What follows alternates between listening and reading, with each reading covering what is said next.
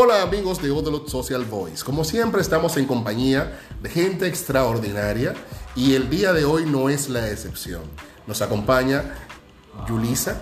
Sí, Elba Yulisa Suárez Rodríguez.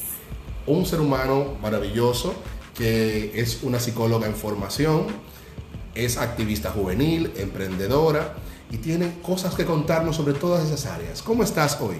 Hola, muy bien, gracias a Dios. ¿De dónde eres? San Francisco de Macorís. San Francisco de Macorís, una, una ciudad muy conocida que nos ha dado grandes...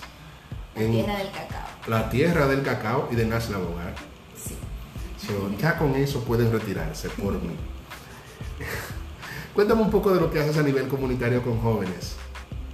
Yo imparto lo que son charlas para educar a la juventud acerca de la prevención de embarazo en la adolescencia, los valores, también acerca de las ITS y proyectos de vidas. ¿Cómo te va con eso? A veces bien, eh, hay jóvenes que no están dispuestos a escuchar, a veces debemos de buscarle la vuelta, como decimos, buscar temas que sean de su interés y de esa manera llegar a conversarle dichas charlas, dichos temas. Mira qué interesante. ¿Y eso de las charlas, cómo sucede, dónde lo hacen, cuál es el interés? A veces es programado, otras veces es aprovechando el momento. Eh, cuando digo que es programado es cuando decidimos reunirnos en tal lugar, en la casa de algunos de ellos, en un parque, eh, vamos a comer y de esa manera es programado. Eh, decimos, vamos a hablar acerca de tal cosa, vamos a durar tal tiempo y pasamos un ratito bien conversando y, y, también aprendiendo. Otras veces es que aprovecho que nos reunimos eh, de manera que no fue a propósito, o sea, nos encontramos en la peluquería, en, exactamente, en un junte y así. Ah, mira qué chulo. Yo recuerdo que en los trabajos con jóvenes, cuando yo era multiplicador, sucedía mucho este tipo de actividades y yo todavía no sé cómo, pero yo lograba armonizar la universidad, el trabajo, la novia, mi papá, la iglesia y que todo funcionara bien. ¿Cómo lo haces tú ahora? Porque yo no sé cómo. Quizás si tú me cuentas cómo tú lo hacías, tengo una pista.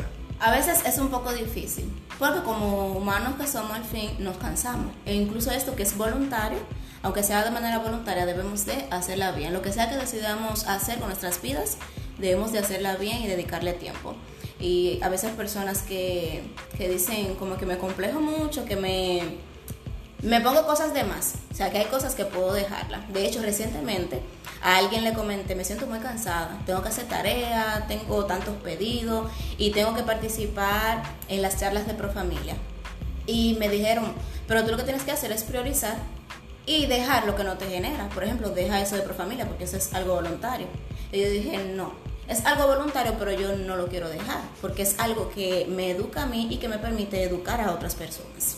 Entonces, lo que debo de tratar de arreglar lo que es mi itinerario, eh, organizarme, porque si nos organizamos podemos hacer las cosas. El día rinde, dicen. Sí, así es. Mira, eso que dices sobre de, lo que, de dejar lo que no deja. Sabes que eso es una expresión muy nuestra, los dominicanos, porque ignoramos que hay ganancias que no son necesariamente en metálico. Hay ganancias que son para el alma, hay ganancias que son para el futuro, porque quizás ahora es voluntario, pero en un par de años ya tú tendrás una experiencia en temas didácticos, en trabajo de grupo, en trabajo comunitario y quién sabe, hasta una opción de trabajo. Cuando yo conocí acerca de lo que es el programa de jóvenes de, de Profamilia, yo tenía 19 años casi. Faltaba como un mes para yo cumplir los 19 años. Y yo no estaba en la universidad en ese momento, no me era posible pagarla, por eso no estaba participando en lo que era eh, ese estudio. Así que vi un, un, video en una red social, en Facebook, y me llamó la atención. En ese momento yo no estaba pensando en nada monetario. Yo vi de qué se trataba, en el video explicaba más o menos de qué se trataba, y decidí entrar a lo que era ese grupo también. Pero es lo que yo veo en este momento también. Las personas dicen, si no te genera, pero están pensando en lo monetario. Uh -huh. Yo estoy pensando en los conocimientos. A mí me ha, me ha, ayudado muchísimo a yo desenvolverme, a yo poder expresarme, a poder desde muy pequeña a mí me, han- me han hablado claro en mi casa, lo que ha pasado en pocas casas. Me han hablado muy claro acerca de, de lo que son los procesos, nuestros cambios, de lo que es la menstruación, de lo que son los métodos anticonceptivos, de lo que son los embarazos y de cómo llegamos a todo eso. Siempre me han hablado claro, pero cuando llegué a Profamilia, eh, descubrí un nuevo lenguaje, nuevas palabras que lo puedo, me puedo expresar más fácilmente y puedo buscar las palabras adecuadas para expresárselo a otras personas sin que escuchen que estoy hablando acerca de algo obsceno, porque es lo que pasa con, con la sociedad ahora, que uno dice una palabra como pene o vagina y se alarman. Pero gracias a la educación recibido aquí dentro del programa puedo expresarlo de una manera que las personas no se alarmen. Mira, es curioso e e importante eso que dices, porque al hablar de estos temas, y que dices, en mi casa se hablaba, pero al venir a un programa especializado, no solamente hablas del tema, sino que le agregas evidencia científica, que son de las cosas que regularmente la gente no ve. Para mí es importante que justamente tú, una persona joven que ha pasado por estos procesos, esté compartiéndonos la importancia de ellos. Y en tu vida cotidiana, me dice que te ha sido muy útil, pero ¿cómo es eso? ¿Cómo, cómo se, tras, se extrapola eso, esos temas de habilidades blandas, de uso y manejo del condón, de salud sexual y reproductiva, de todos esos temas? ¿Cómo tú traduces eso? ¿Cómo utilizas eso en tu vida diaria? Porque, por ejemplo, en bachillerato yo aprendí cuánto era el seno del ángulo duplo y no me ha servido de nada en la vida. Pero a ti, ¿qué tal? Cuéntame. Yo creo que yo lo vivo a diario. O sea, lo practico a diario en el sentido de la enseñanza, lo practico a diario. Yo tengo al conjunto con mi hermana lo que es un pequeño fotoestudio. Ay, qué y, chulo. Sí. De hecho, mi negocio de, de decoraciones, de organizaciones de eventos, se llama Decoraciones Que Chulo. Casualmente. Y también tenemos un pequeño, un pequeño fotoestudio.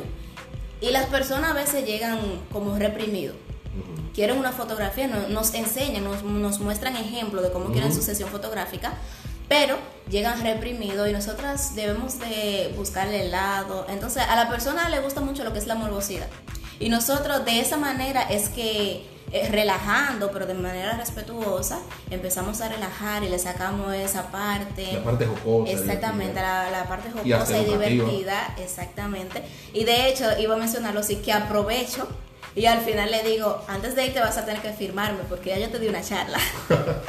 sí, entonces sí aprovecho. Hay muchos jóvenes también que saben que, que yo doy charla y a veces ni me hablan, pero se acercan a mí y para hacerme cualquier pregunta o yo veo que cogen mi número. Yo tengo en el barrio, tengo algunos letreros regados de, de mi negocio. Y cogen mi número y cuando yo les respondo me dicen, ah, yo soy fulana, yo soy fulano, es para hacerte una pregunta. Tú estás en Profamilia, ¿verdad? Es que yo quiero saber acerca de este tema. Personas que son más adultas que yo en el sentido de la edad y, y en el sentido de las experiencias ya en, su vida sexual quizás. activa.